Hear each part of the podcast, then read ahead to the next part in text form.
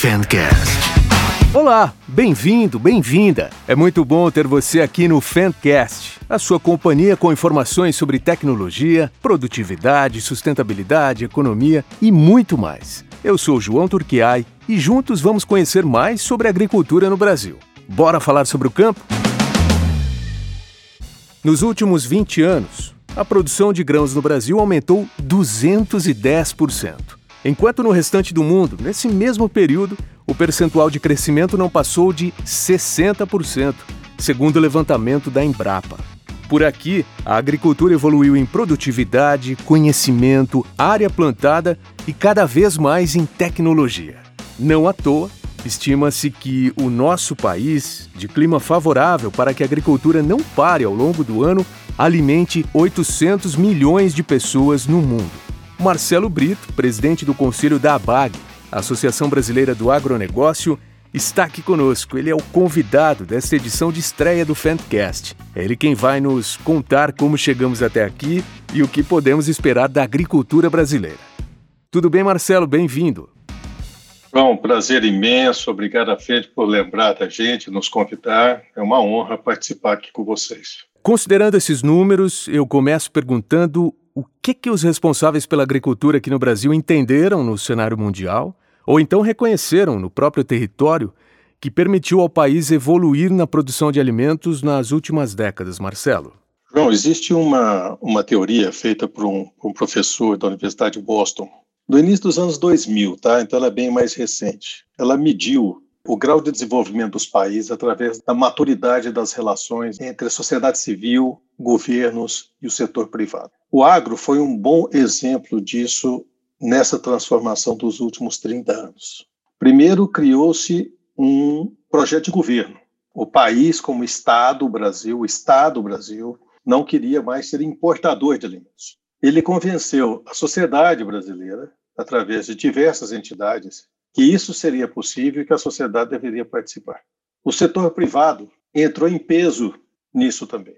Nessa construção, por exemplo, você deu o número aí dos últimos 20 anos, o número do, dos últimos 30 anos é ainda mais poderoso, né? São mais de 380% de, de, de crescimento na produção brasileira de alimentos, enquanto a área de expansão ficou em torno de 75%. Então, isso mostra um projeto em fazer a transformação do seu status quo da produção de alimentos, da sua segurança alimentar. E o Brasil foi muito vitorioso nisso. Essa associação trouxe esse desenvolvimento muito forte, principalmente em grãos e em proteínas. Então a gente pode dizer que essa associação de forças ajudou o Brasil a performar melhor no campo. É, foi isso que transformou vontade política em pesquisa, desenvolvimento e investimento. Quando você tem vontade política, ao mesmo tempo você tem a união das forças que transforma essa vontade política em factual, você obtém o um sucesso. Então, o que foi a Embrapa? Do que, do que a formação de mão de obra qualificada, de se juntar dentro de um mesmo lugar forças e visões de tecnologia, de inovação, de ciência. Então, mais do que tudo, o agro brasileiro é a, a, o mais perfeito exemplo da aplicação da ciência, do ouvir a ciência e praticar a ciência, aplicar a ciência. Então, você dizer hoje que você ignora qualquer ponto da ciência sobre algo que venha sobre o agro é praticamente impossível, porque o agro é resultado de aplicação de ciência pura. Muito bem. E na área de grãos, Marcelo, que foi a que mais cresceu nesse período, inclusive, eu queria que você nos contasse é, quais foram as mudanças mais significativas. Ô, ô, João, eu sou goiano, tá? Na época que não existia separação entre Goiás e Tocantins ainda, minha família tinha fazenda lá no, no Tocantins. E o máximo que a gente esperava daquela área é fazer uma pecuária, uma pecuária ainda bastante. Eu estou falando aqui de dos anos 70, dos anos 80. Então, assim, era uma pecuária de pouca produtividade, mas não pensávamos em agricultura porque aquilo era terra ruim, é terra de cupim, terra de cupizeiro, de, de muita formiga, de madeira ruim e terra seca. Mas se você anda naquela região hoje, é um paraíso de produção agrícola, dos grãos agora também de produção de trigo, né? Quem diria, né? O Goiás, Tocantins, Ceará, Distrito Federal produzindo trigo. Ou seja, a, a evolução dos grãos no Brasil é um negócio é, fenomenal. Eu morei nos Estados Unidos, eu tenho muita ligação com o pessoal de grãos lá também, e todos reconhecem a, a magnitude e a importância do crescimento da produção de grãos no Brasil.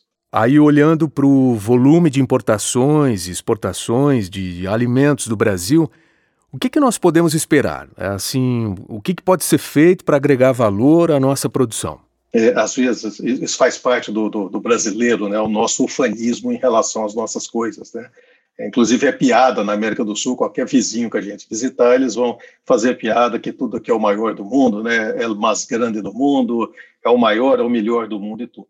Em termos de exportação, nós representamos 7% do mercado mundial. Tá? Nós somos importantes no agro, mas insignificantes no mundo. Em termos de produção, nós somos o quarto é, maior produtor. Em termos de exportação, nós estamos entre terceiro e quarto brigando com a China. Nós somos assim empatados em termos de volume. Mas se você olhar, é, o maior exportador de alimentos do mundo, a União Europeia, exporta 80 bilhões de dólares a mais do que nós. Estados Unidos exporta 60, 70 bilhões de dólares a mais do que nós. Nós devemos fechar esse ano com 110 bilhões. Então, veja bem, nós estamos numa posição muito boa e crescemos demais nesses últimos 30 anos. Agora, você vê aí o espaço que nós temos de crescimento, nós podemos chegar a exportar o que a União Europeia está exportando hoje podemos exportar o que os Estados Unidos está exportando hoje. Eles não têm capacidade de crescimento mais. Nós temos capacidade de crescimento. Nós temos capacidade de ocupação de espaço.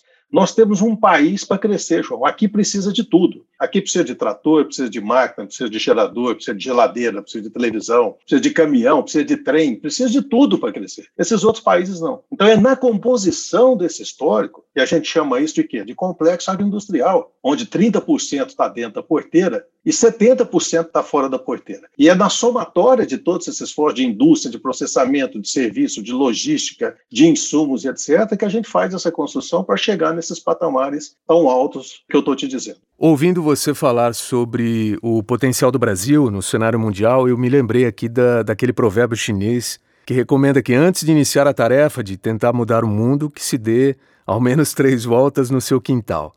É, qual lição de casa você avalia que pode nos favorecer? O que, que o Brasil deve olhar na, na sua própria área que pode favorecer muito? Olha, vamos pegar um exemplo bem, bem próximo aqui, viu, João? Ao final desse ano, nós teremos a Conferência de Glasgow. Talvez seja um ponto de convergência no mundo que há muito a gente espera, que é o acerto do artigo 6 do Acordo de Paris. E se chegarmos a um acordo entre os países, eu estou otimista que a gente chegue esse ano, a gente finalmente começa o processo de regulamentação do mercado de carbono no mundo. E aí eu olho para o nosso país, dentro desse mercado, e imagino o seguinte: vamos pegar de novo o exemplo da soja. Tá? Vamos pegar um grão de soja do cerrado brasileiro, significa que aquele produtor legal que produziu aquela soja, ele tem dentro da propriedade dele 35% de reserva legal. O que, que é isso aí? É um carbon sink, é um, é, um, é um sorvedouro de carbono natural. Você pega o mesmo grão americano, não tem isso, o mesmo grão argentino, não tem isso, o mesmo grão chinês, o mesmo grão russo, não tem isso. Qualquer produto agrícola brasileiro, ele já sai da sua base primária de produção, tendo na sua participação um sorvedouro de carbono relativo ao seu, à sua reserva legal. Em segundo lugar, nós processamos 58% desse produto, porque tudo que o Brasil processa, é, produz no agro, 58% é processado aqui dentro do Brasil. Esse processamento, e mesmo a energia elétrica utilizada no campo, é uma energia elétrica majoritariamente limpa quando comparado a qualquer outro país do mundo. Então, aquela mesma soja que saiu dali, ela já saiu com um carbono positivo atrelado nela e ela já sai com uma energia também sustentável atrelada nela, comparada com qualquer concorrente nosso. E isso da energia, João, é, é impressionante como ainda nós não agregamos isso nos nossos países, eh, nos nossos produtos, sabe por quê? Todo final de mês na sua casa você sabe o grau de sustentabilidade da energia elétrica que você usa, que vem lá com a bandeira verde, com a bandeira amarela, ou com a bandeira vermelha. Você já imaginou se a gente colocasse uma lei no Brasil que todo produto tivesse uma bandeira verde, amarela e vermelha em relação à sustentabilidade da energia elétrica que foi utilizada nesse processo e fizéssemos essa mesma exigência aos produtos importados, todo mundo ia chegar aqui com bandeira vermelha e provavelmente os nossos, os nossos produtos sairiam daqui com bandeira verde, no máximo com bandeira amarela. Aí, ó, Estou dando uma dica danada para a gente brigar nas nossas trocas internacionais. Falando agora sobre a região centro-oeste, que é a que concentra a maior parte da produção de soja. Aliás, a colheita encerrada agora indica uma produção, um novo recorde 135,86 milhões de toneladas de soja. Isso é 8,8% superior à produção da safra 19-20 e o que, segundo a Conab, representa um acréscimo de 11 milhões de toneladas. Uh, Marcelo, diante desse cenário, quais são as perspectivas para os produtores de grãos, principalmente soja, para 22 e para os próximos anos? O que é possível apontar para o futuro? Nós ainda devemos ter um mercado bastante puxado em 2022, continua a recuperação é, pós-pandemia da economia mundial, continua essa recomposição de estoque, de compras, etc. Talvez pegue aí um pedaço de 23 também, mas é sempre bom lembrar que o ciclo das commodities ele é um sobe e desce. Então, não permanecerá para sempre e vai ter o período de baixa. E a inteligência está em aproveitar os momentos de alta para se investir naquilo que se traduz em produtividade, em ganho de eficiência, em mitigação de custo, para que nos períodos de baixa você mantenha sua rentabilidade até que o próximo ciclo de alta é, surja novamente. Então, assim, nós estamos num caminho de produção alta, nós estamos num caminho de consumo muito bom e nós estamos num caminho de ampliação de mercado. O que eu queria deixar aqui como um ato para a gente pensar, e ao pensar nisso, nós estamos falando assim, a gente precisa acoplar a tecnologia e, e muito mais tecnologia nisso. Você pode ter um produto que é vendido ou você pode ter um produto que é comprado. Qual que é a diferença? O que é uma soja vendida e o que é uma soja comprada? Uma soja vendida é a soja commodity, é uma soja, igual a qualquer outra. Uma soja vendida é que você vai agregar algum valor nela. E como você vai agregar esse valor? Aí é o que eu estou te falando. Pode ser através de carbono, carbono na produção primária, carbono na transformação das energias e nos, nos equipamentos que você vai utilizar, carbono através de alguma relação com biodiversidade. Ou seja, você tem uma série de componentes mensuráveis ESG que você pode incorporar na sua produção e fazer com que o seu produto seja vendido. Ou seja, o cliente irá te procurar para conversar sobre o seu produto, que é ele que eu quero. Eu quero o seu produto. Eu não quero o produto commodity do seu vizinho. Então, essa é uma transformação que alguma, algumas fazendas brasileiras, alguns empresários já estão fazendo isso. Tem muita gente ganhando dinheiro, mais dinheiro, tendo prêmio de sustentabilidade em cima de produto, tendo prêmio de carbono em cima de produto. Ou seja, isso já é uma realidade, mas é uma realidade para poucos que tende a se expandir, e o pessoal tem que estudar. A última pesquisa da McKinsey sobre o olhar do, do agro brasileiro mostrava que mais de 70% dos empresários do agro não tinham a menor noção do que era o mercado de carbono. Então, você veja que nós temos que evoluir, principalmente em conhecer quais são os novos mecanismos que vão atrair agregação de valor para o nosso negócio, principalmente aqueles ligados também ligados a pagamento de serviço ambiental e principalmente a serviço de água. E, você apontou o mercado de carbono como uma ótima possibilidade para se diferenciar. É inclusive o que muitos produtores têm feito. Mas é, quais são os caminhos que você recomenda para quem nos acompanha agora e gostaria de saber mais sobre essa forma de agregar valor à produção? Na sexta-feira passada, eu conversava com produtores do Tocantins e, e me veio essa pergunta, era um produtor de porte médio, eu falei, poxa vida, Marcelo, como é que eu, eu, não tenho acesso a esse tipo de coisa, eu não tenho nem capital né, para fazer aqui um assessment de carbono na minha, na minha propriedade. E aí eu volto novamente a questão da integração que nós chamamos de agronegócio. Para uma empresa que está na ponta da cadeia, vendendo um produto, para ela se dizer baixo carbono, ela tem que fazer o balanço de sua cadeia de produção. Fazer o balanço da sua cadeia de produção significa que ela tem que monitorar e certificar todo mundo que vem antes. Então está aí a grande parceria. Tem, tem uma, uma, aliás, tem duas empresas do setor de agroquímicos e agrobiológicos, né, que tem um trabalho de base de carbono para a produção agrícola brasileira que é fantástica. Então, eles estão trazendo a solução para os pequenos e médios. Então, a recomendação que eu dou para esse pessoal é o seguinte: procure teus fornecedores de insumo ou procure os teus compradores. Esses, as tradings, as indústrias, essas são as grandes empresas que te darão acesso ao conhecimento necessário do mercado de pagamento de serviço ambiental e do mercado de carbono. Está aí o grande caminho para você atingir essas metas ESG é, tão celebradas e tão faladas hoje no mundo. Marcelo, tem algum ponto que você considera essencial para chamar a atenção de quem nos acompanha, principalmente os produtores? Nós temos que ter um ponto de vista empresarial para continuar o desenvolvimento do Brasil. Nós não podemos achar que o mundo é credor do Brasil e que nós já fizemos tudo que a gente tinha que fazer e agora o mundo tem que nos pagar. esse não é o posicionamento mundial. E nós não podemos achar também que tudo que vem de fora para cá é porque os concorrentes estão querendo prejudicar o Brasil. Bom, não vamos ser ingênuos.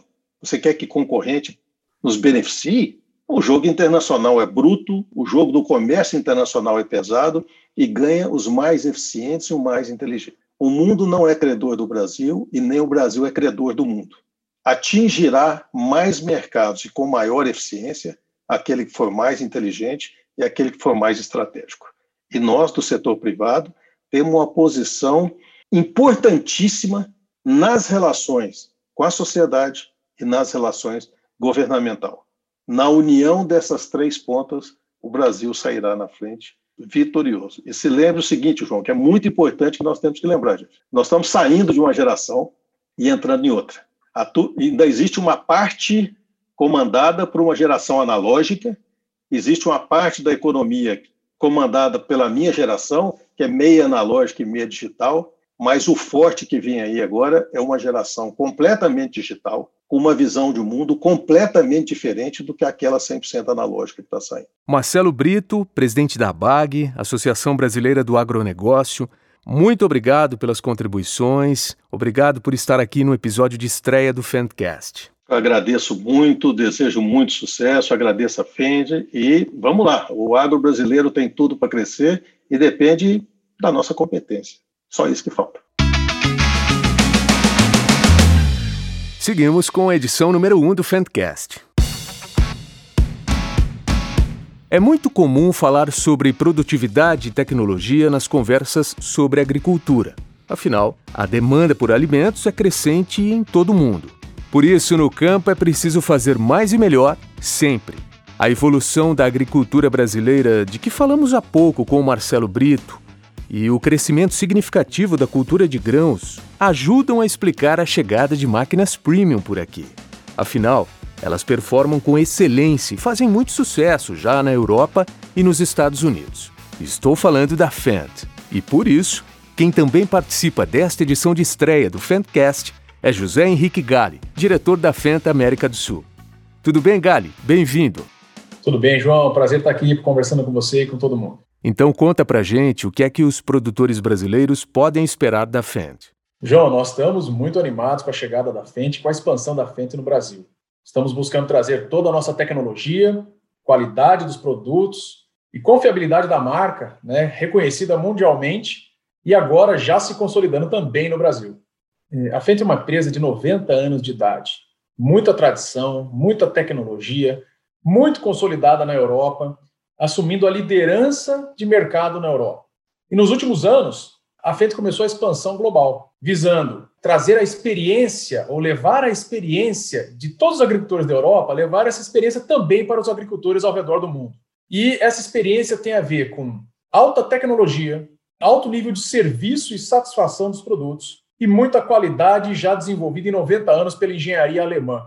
Chegamos no Brasil aqui em 2019. Começamos apenas com o trator, da série 1000, um trator de alta potência, com toda a tecnologia da Fendt. Já expandimos, além do trator do série 1000, a gente já trouxe o do série 900, que tem 385 a 415 cavalos de potência. Viemos com a linha das colheitadeiras Ideal, classe 7, 8 e 9, a colheitadeira mais inovadora do mercado, um projeto feito do zero e que traz muito mais eficiência, muita tecnologia e rendimento operacional. E também as plantadeiras Momentum, com toda a tecnologia de transporte, logística e toda a tecnologia Precision Planting embarcada nela, fazendo com que o agricultor consiga ser mais eficiente e explorar melhor o potencial dos recursos que ele já emprega na fazenda. Então, quando a gente pensa nos nossos produtos, o que, que a gente quer? A gente quer que o agricultor extraia o máximo potencial da semente, o máximo potencial do fertilizante e o máximo potencial do solo, da água, que são os insumos que ele já tem, que ele já comprou e que ele vai aplicar todo ano. O nosso papel é fazer com que os nossos equipamentos entreguem o máximo de eficiência, para ele ter a maior produtividade, menos perdas e ter um, um ganho operacional super importante hoje para o nosso agricultor profissional. E esse sucesso já alcançado pela marca no Brasil em tão pouco tempo, na sua opinião, ele pode ser medido pelo ritmo de expansão da rede de concessionários Fendt a partir do Mato Grosso? Perfeito, João. A gente, a gente começou como estratégia montando a nossa própria concessionária lá em Sorriso, no Mato Grosso, para conhecer o mercado, para conhecer os, os nossos clientes muito bem, estar próximos e a partir daí expandir o negócio. Realmente o sucesso da Fendt nos, nos primeiros dois anos foi muito grande. E em 2020 a gente atingiu os resultados previstos apenas para 2022. Então está muito rápido realmente. Isso fez com que a gente começasse então mais rapidamente a nossa expansão da rede de concessionários, porque muitos agricultores do Brasil inteiro estavam nos procurando, querendo comprar os produtos, querendo conhecer a Fendt, e a gente não poderia vender sem ter uma parceria, sem ter um pós-venda adequado em cada região. Então começamos sim a nossa expansão de concessionários. A gente abriu o primeiro, a primeira concessionária no Mato Grosso do Sul, em Cidrolândia. Logo em seguida abrimos um concessionário em Rio Verde, Goiás. E agora a gente já está expandindo para outras regiões do Brasil. Inclusive, a, a, a, nossa concessionária de sorriso virou uma concessão para um outro grande grupo, porque os clientes da região estavam pedindo mais lojas em Sinop, Lucas do Rio Verde, Nova Mutum. Então, para que a gente pudesse fazer essa expansão, a gente já é, deu um passo importante e abriu a concessão de toda a região da BR 163.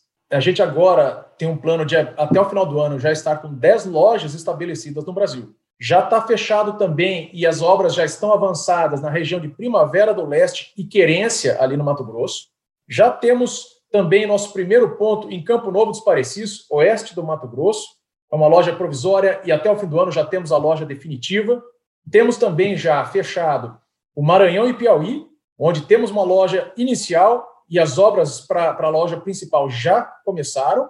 E recentemente acabamos de fechar também a nossa parceria de concessão para o oeste da Bahia, Luiz Eduardo Magalhães e toda a região. Então, em breve teremos, estaremos por lá também. Faltam poucas áreas do Cerrado brasileiro para a gente poder fechar com a concessão e, a partir daí sim, olhar fora do Cerrado, olhar para outras regiões do Brasil, como Rio Grande do Sul, Paraná, Santa Catarina, São Paulo, Minas, e, obviamente, outros países da América do Sul, nosso próximo passo, né? Temos grandes oportunidades em Bolívia, Chile, Colômbia, Paraguai, Argentina, né? E, e diversas outras culturas e oportunidades que a gente quer explorar com a expansão da frente. O Gali, você falou aí sobre o plano de expansão, né, em boa parte já consolidado. Este é um claro sinal de que a Fendt veio para ficar e que uma longa história também começou a ser construída pela marca aqui no Brasil. A Fendt ela é hoje um dos pilares estratégicos de crescimento da corporação Arco, mundialmente falando. Tanto Estados Unidos, Austrália, África do Sul, outros países e Brasil certamente como América do Sul é a entrada, o Brasil é a entrada para a América do Sul para essa expansão. Temos agricultura muito forte no Brasil e em diversos outros países. A estratégia para chegar aqui, ela foi muito bem desenhada justamente porque o objetivo nosso é, é de longo prazo. Nós estamos aqui pensando numa expansão, numa consolidação de uma marca forte com uma rede própria e que vai trazer nos próximos anos mais tecnologia, uma gama grande de produtos para. Hoje a gente é muito focado em grãos, nós vamos explorar cana-de-açúcar e em breve culturas de menor porte, com, com equipamentos, por exemplo, para a gente chegar no Chile, Argentina, buscando a parte de uvas, de parreiral, né? É, a gente precisa de outros perfis de equipamento, outros tipos de equipamento que a gente também tem no nosso portfólio. Então, a gente veio para ficar, é um projeto de longo prazo e, mais do que tudo, agradecer que nessa chegada nossa, o agricultor nos recebeu de braços abertos, foi muito receptivo e muito feliz aí com, com todo o resultado até agora. Na internet é possível encontrar vídeos de feiras é, no Brasil e fora do Brasil onde as máquinas Fendt estão expostas e a gente vê ali uma verdadeira legião de fãs da marca nos estandes. São pessoas que gostam de ouvir desde o som do motor, conhecer a cabine, do trator, da colheitadeira, enfim, são pessoas que se encantam com a força das máquinas. Eu queria saber o que é que você, Gali, destaca da Fendt aos agricultores. Muito legal isso, João. A marca Fendt ela é muito bonita, ela é muito forte e ela, e ela traz um fascínio muito grande tanto dos agricultores ou de toda a cadeia envolvida no agronegócio. Os produtos são lindos, têm um design realmente inovador e, e, e encantam à primeira vista, é algo que chama muito a atenção. Mas o mais importante que a gente quer realmente que todos conheçam é te, são as tecnologias embarcadas, as tecnologias de todos esses equipamentos. Porque são essas tecnologias, mais do que a marca, mais do que o design, são essas tecnologias que vão trazer eficiência, vão trazer produtividade e geram valor para o nosso agricultor.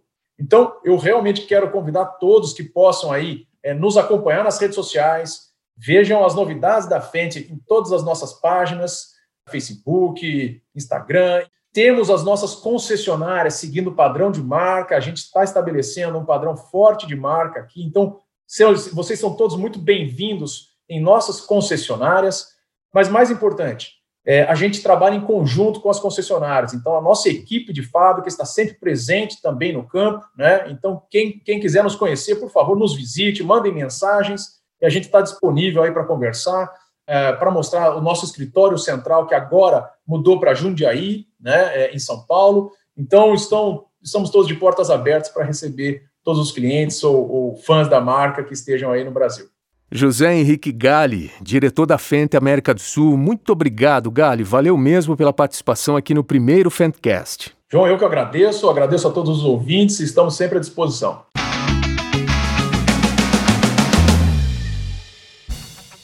E chegamos ao fim do primeiro episódio do Fentcast. A quantidade de assuntos do campo, aliada à importância da agricultura para o nosso imenso país, Rende muita conversa interessante, mas isso fica aí para os próximos encontros, que eu espero contar com você, é claro. Agradeço demais pela sua companhia e já deixo aqui o convite para você se juntar a nós, para acompanhar novidades do campo, tudo sobre tecnologia, produtividade, sustentabilidade, cultura de grãos, clima e tudo de mais importante que envolve o agro no Brasil. E se você gostou do Fentcast, por favor, ajude-nos a levar as informações que você ouviu aqui a outras pessoas ligadas ao campo. Avise os seus contatos sobre o podcast da Fent. Ah, eu vou pedir para você também nos seguir aqui no seu player de áudio e nas redes sociais da Fent. Até o próximo programa. Valeu!